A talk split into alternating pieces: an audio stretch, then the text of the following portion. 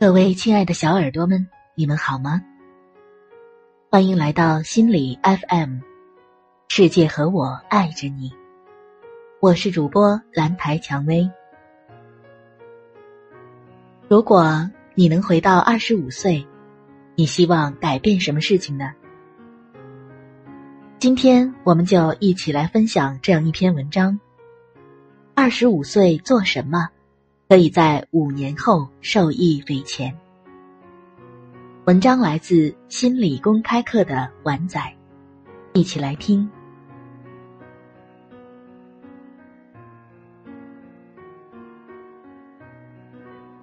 在第一财经周刊里有个持续五年的栏目，访问二百多个政治名流、商业老大、电影明星，他们都有很多想改变的事。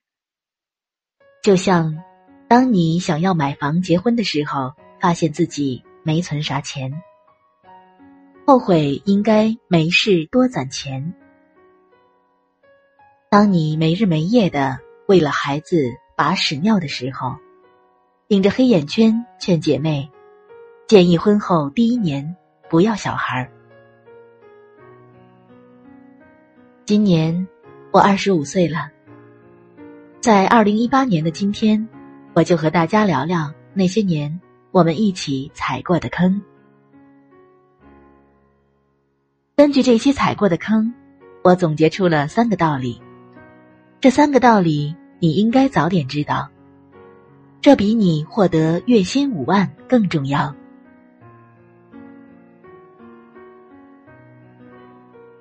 周末与一群许久未见的师弟师妹叙旧。刚辞职的木木感慨：“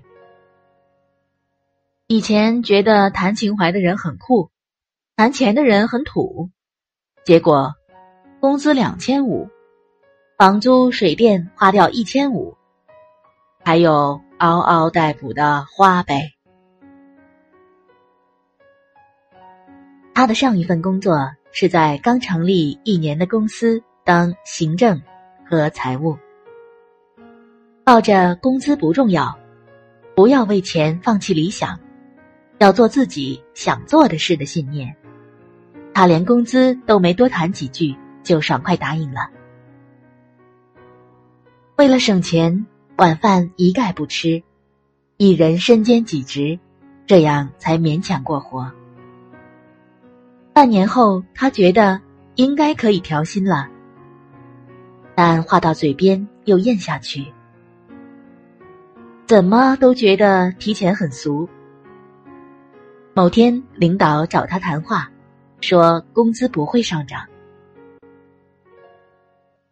于是他离职了。有钱才更有动力实现理想。他在离职书上愤愤不平的写道：“你说谈钱庸俗，未必。心理研究发现。”光数钱就能减少我们的痛苦。适度谈钱能够让你提前感受自己更独立。即使是在其他领域，我们的无助与无力感都会降低。毕竟，没有人的独立能够脱离经济上的独立。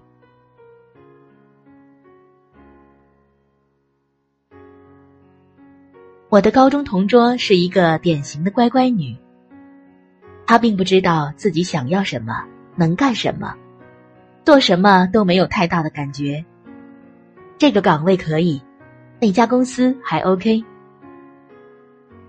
大概中国父母都认为，女孩子应该考公务员、做老师，生活稳定，毕业之后在家找份安稳工作，三十岁前嫁人生小孩儿。他的父母也一样。于是他听从了父母的决定，毕业后回家当了一名文员。次年和相恋一年的男友结婚。婚后半年，我俩约饭，我发现他的衣袖里掩盖着什么。一开始，他并不愿意多谈，直到我不停的逼问，才得知她老公生意失败。深夜回家，对他家暴。去年年底，她发现老公婚外情，想提离婚。结果父母说：“忍忍就好，男人只是一时糊涂。”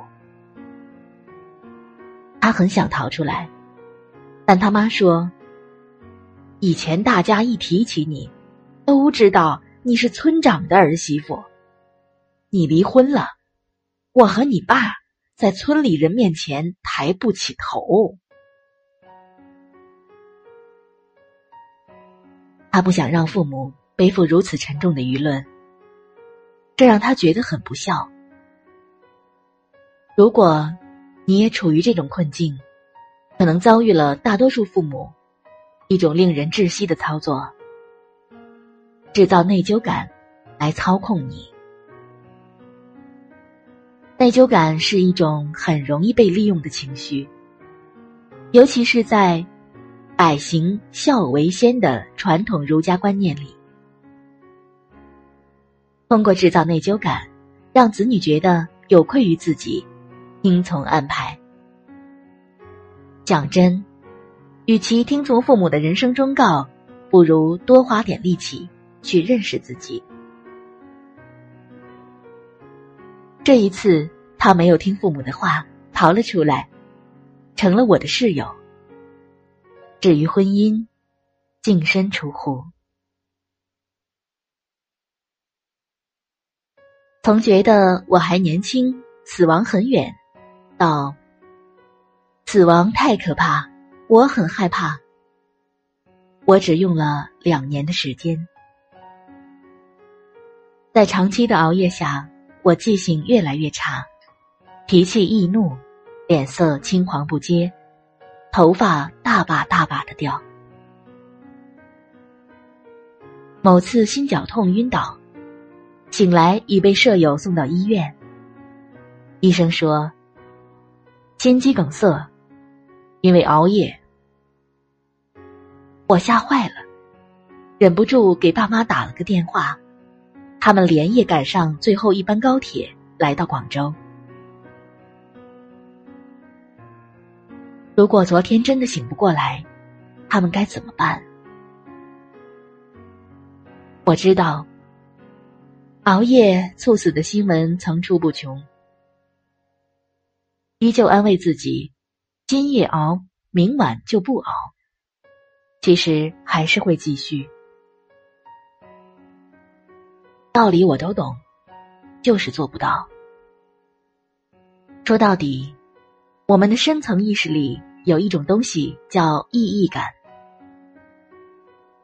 因为我们今天没有找到意义感。潜意识告诉你，今天被浪费了，总得做点什么。我们之所以熬夜，是因为意识深处在惩罚你今天没有进步。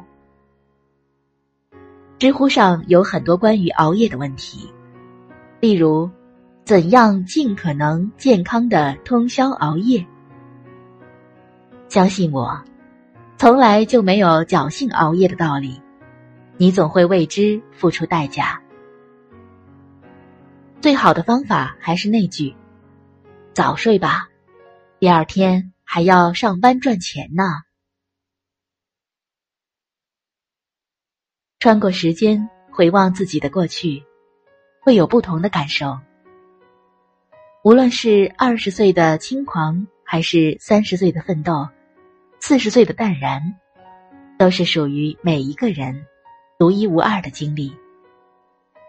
无论好坏，都是你的伤痕、标签，构成刻着你名字的人生版图。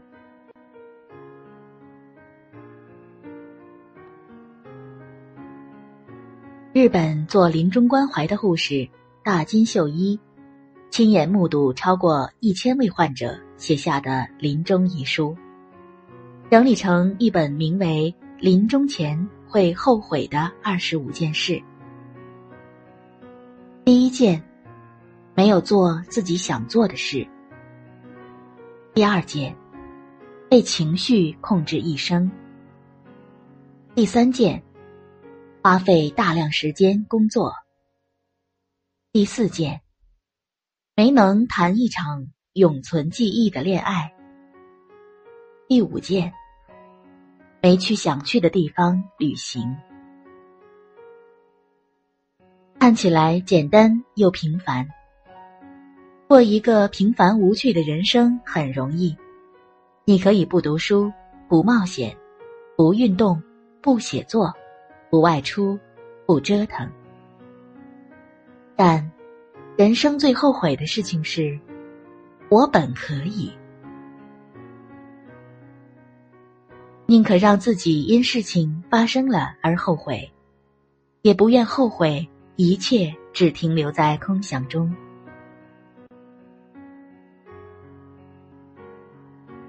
最后，希望大家都能摆脱空想，创造自己的意义。活出自己丰富的人生。如果你喜欢这期节目，欢迎留言和分享哦。想要发现更多好声音，记得去手机应用商店下载心理 FM 客户端，还可以阅读和收藏本期节目的文章，免费学习心理知识，帮你赶走生活中的各种不开心。我是主播兰台蔷薇，期待与你下次相遇。